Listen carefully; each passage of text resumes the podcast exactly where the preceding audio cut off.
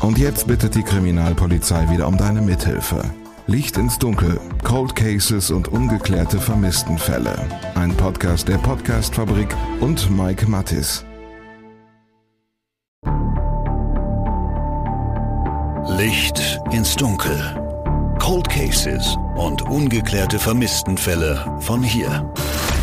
Einen wunderschönen guten Tag zusammen. Herzlich willkommen zu Licht ins Dunkel.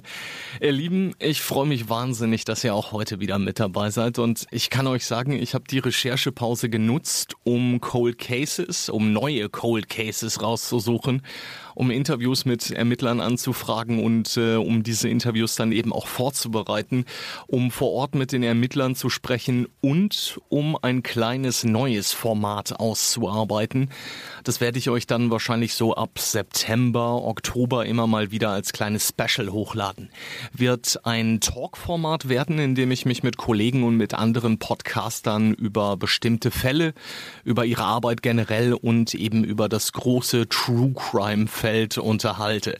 Talking True Crime wird die Reihe daher heißen. Ähm, ich glaube, das ergibt Sinn, oder?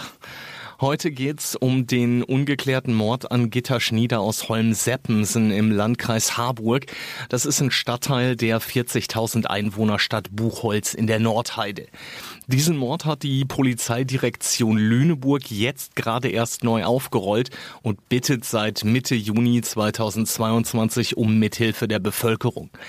Konkret suchen die Ermittler nach Zeugen, die eben damals vor 33 Jahren vielleicht was gesehen haben, die Kontakt mit Gitta Schnieder hatten oder die generell was über sie als Person wussten über die Vortatphase ist relativ wenig bekannt. Von daher habe ich mich anders als sonst eben dazu entschieden, den Fall und den Ermittlungsstand in eine Episode zu packen. Das hat für euch logischerweise den Vorteil, dass ihr alle Informationen schon heute kriegt und dass ihr euch damit dann eben theoretisch auch heute schon bei der Polizei melden könntet, falls ihr eben was wisst. Der Mordfall Gitter Schnieder ist übrigens auch von den Polizeianwärterinnen und Polizeianwärtern der Polizeiakademie Niedersachsen bearbeitet worden und wird daraufhin dann eben jetzt nochmal neu aufgerollt. Wie Cold Cases als Unterrichtsfach aussehen, das könnt ihr in Episode 14 nochmal nachhören. Springen wir rein. Es ist der 10. April 1989. Deutschland ist immer noch in Ost und West geteilt. Erst Anfang September werden in Leipzig die Montagsdemonstrationen starten, die dann eben im November zum Mauerfall führen. Das nur so als kleine zeitliche Verortung. Der 10. April 1989 ist ein Montag, es ist ein trüber Tag in der Lüneburger Heide. Der Himmel ist grau und den ganzen Tag hängt eine geschlossene Wolkendecke überm Land. Zwischendurch nieselt es auch ab und zu und der Wind geht schwach bis mäßig. Nirgendwo strahlt der Himmel so schön grau wie in Hamburg, sagt man, gute 30 Kilometer entfernt in der Freien und Hansestadt.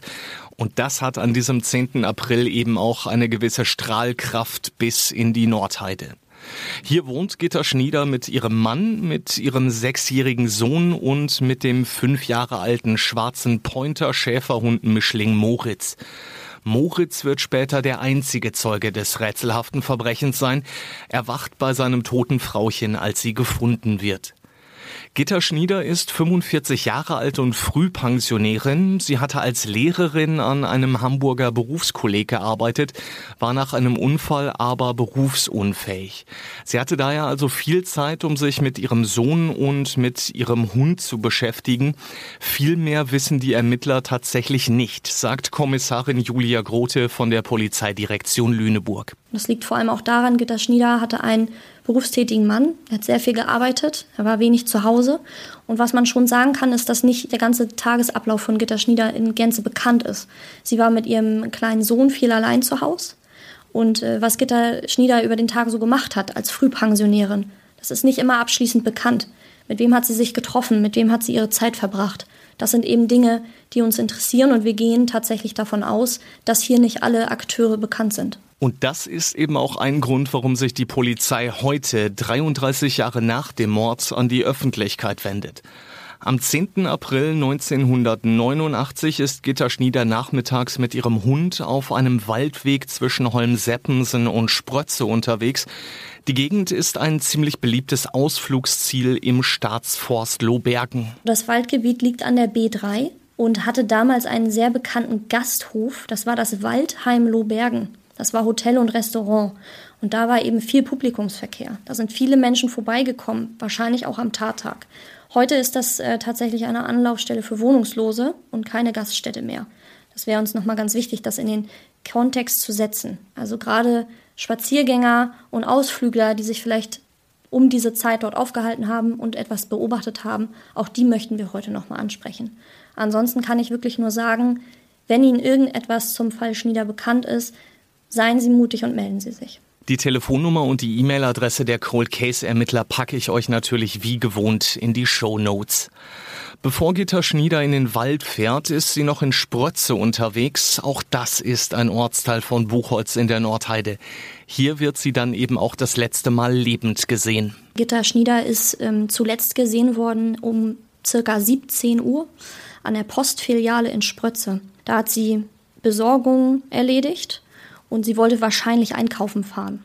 Hatte im Auto, sie hatte einen Subaru, ein Kombi und ähm, ist damit mit dem Hund dann in den Wald gefahren, vermutlich um vorm Einkaufen gehen noch mit dem Hund spazieren zu gehen und ist dann in diesem Staatsforst Lohbergen an der Dreimännerkiefer, das ist ein Verbindungsweg zwischen Holmseppensen und Sprötze, wohl auf den Täter getroffen. Die Drei-Männer-Kiefer ist in der Region ein ziemlich bekannter Baum. Aus seinem Stamm wachsen tatsächlich drei Bäume raus.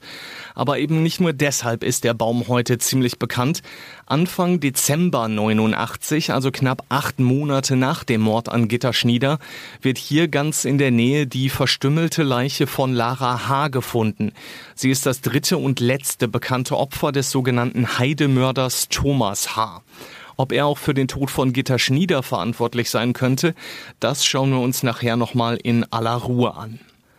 In Höhe dieser drei Männerkiefer trifft Gitta Schnieder am Nachmittag des 10. Aprils auf jeden Fall auf ihren Mörder. Er sticht ihr mit dem Messer genau einmal in den Hals. Das ist das Ergebnis der späteren Obduktion.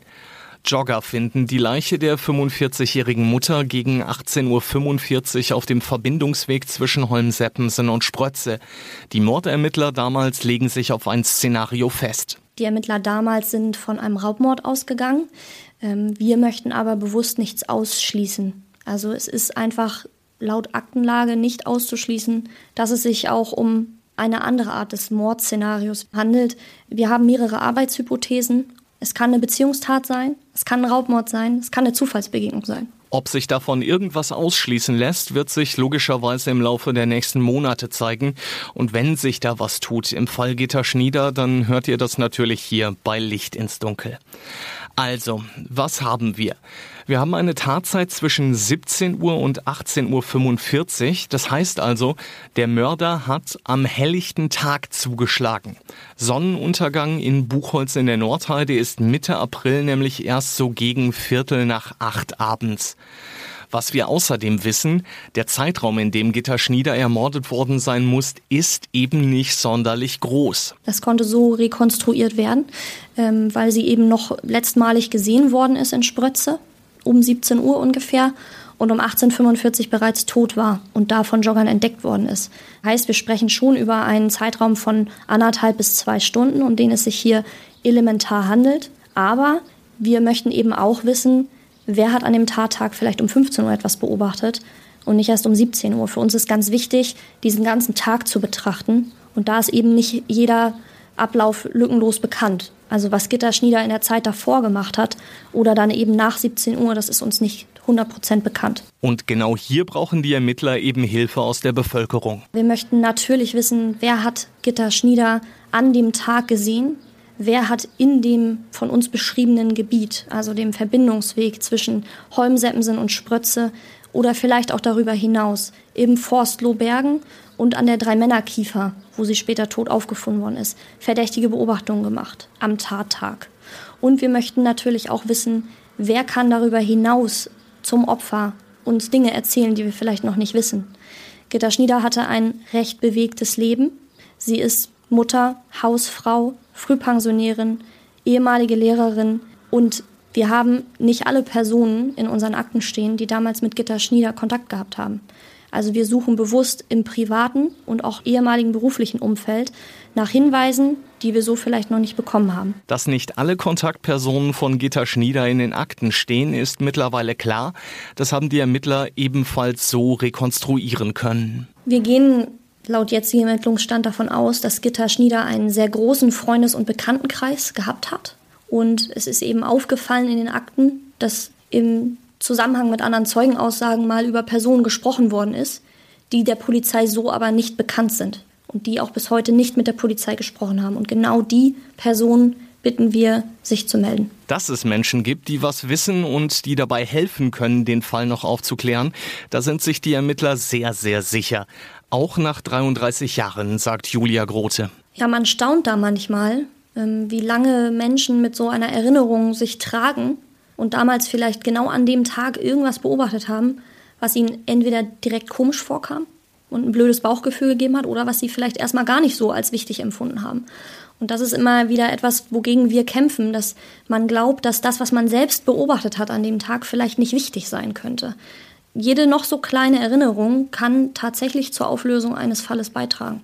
Und das hat auch die Vergangenheit in Cold Cases immer wieder gezeigt, dass das tatsächlich genauso sein kann. Also wenn es was gibt, was man mit sich rumträgt und sich denkt, das habe ich jahrelang irgendwie als komisch empfunden, aber nie gesagt, weil ich dachte, das interessiert die Polizei nicht.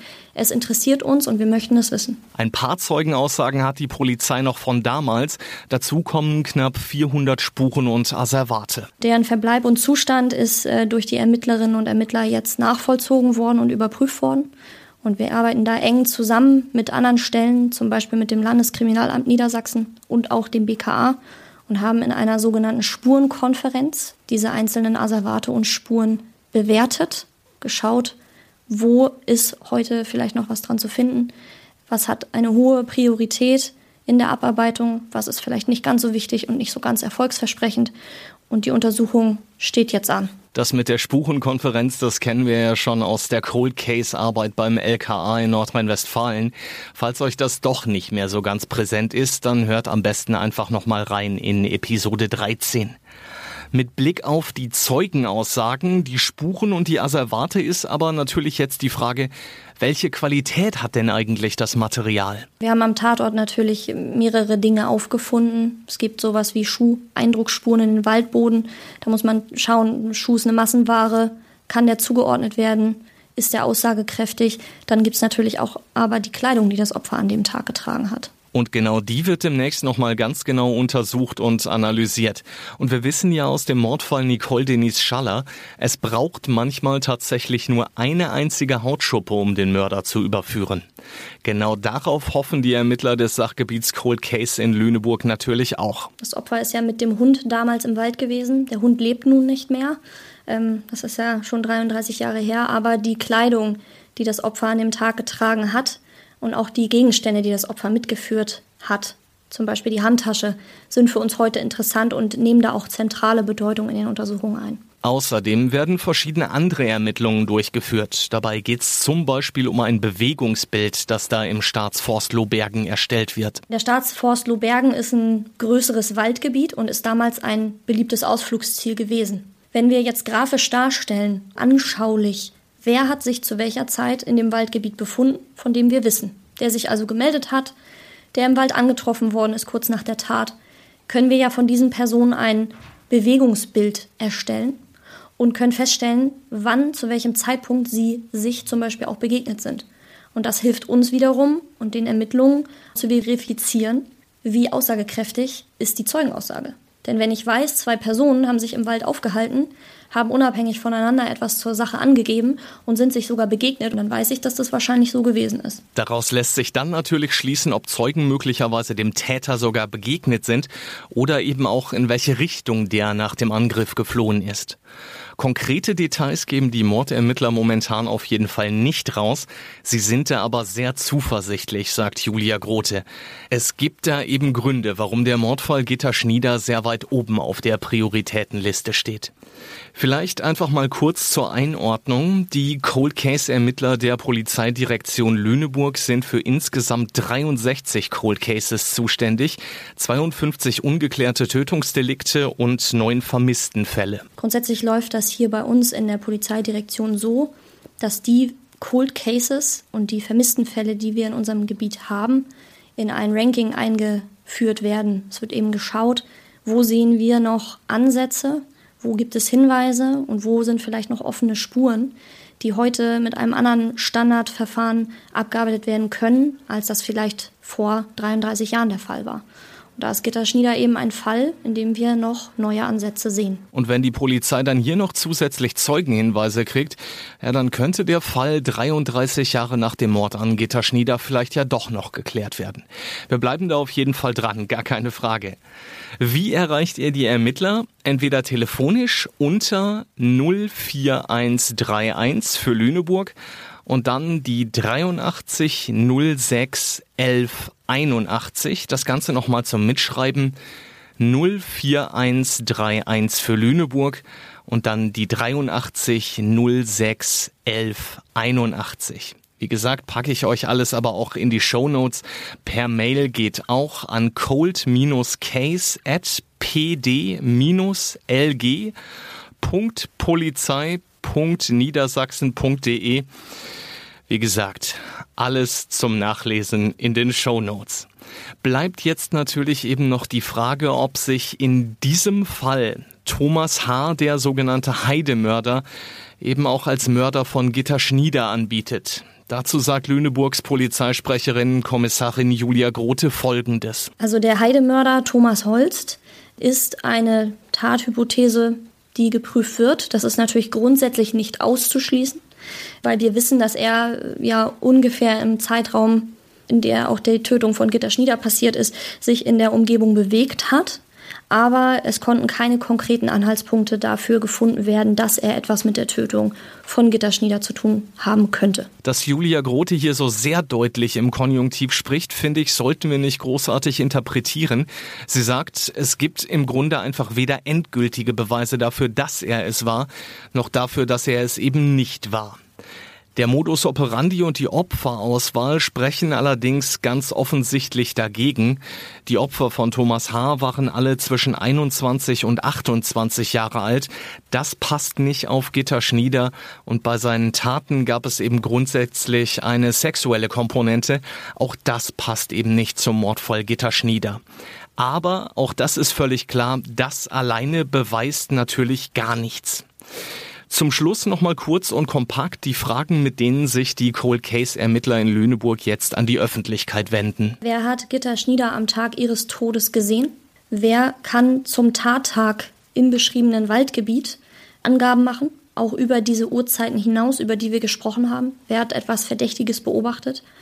Und wer kannte sie, sowohl beruflich als auch privat? Wenn ihr da vielleicht eine Antwort geben könnt oder wenn ihr wen kennt, der vielleicht was weiß oder vielleicht was gesehen hat, dann gilt, meldet euch bei der Polizei, denn so kann, wie gesagt, dieser 33 Jahre alte Cold Case vielleicht ja doch noch geklärt werden.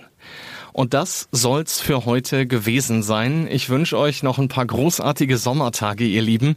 Genießt die Ferien oder genießt den Urlaub. Und wir hören uns dann wie geplant am ersten Mittwoch im August wieder. Und dann sprechen wir ausführlich über den Mordfall Levke. Bis dahin bleibt sicher und gesund. Alles, alles Gute euch, ihr Lieben. Glück auf. Licht ins Dunkel. Cold Cases und ungeklärte Vermisstenfälle von hier. Eine Produktion von Mike Mattis und der Podcast-Fabrik. Ein Blutbad an Heiligabend in Gütersloh, ein Giftmord in Bielefeld oder ein Femizid in Preußisch-Oldendorf. Die schlimmsten Verbrechen passieren unmittelbar vor unserer Haustür. Im Podcast Ostwestfälle gehen wir den Verbrechen auf die Spur. Wir sprechen mit Strafverteidigern, mit Journalistinnen und Journalisten, die die Fälle Monate, teilweise sogar jahrelang begleitet haben. Ostwestfälle, der True Crime Podcast der Neuen Westfälischen. Jetzt auf nw.de und überall, wo es Podcasts gibt.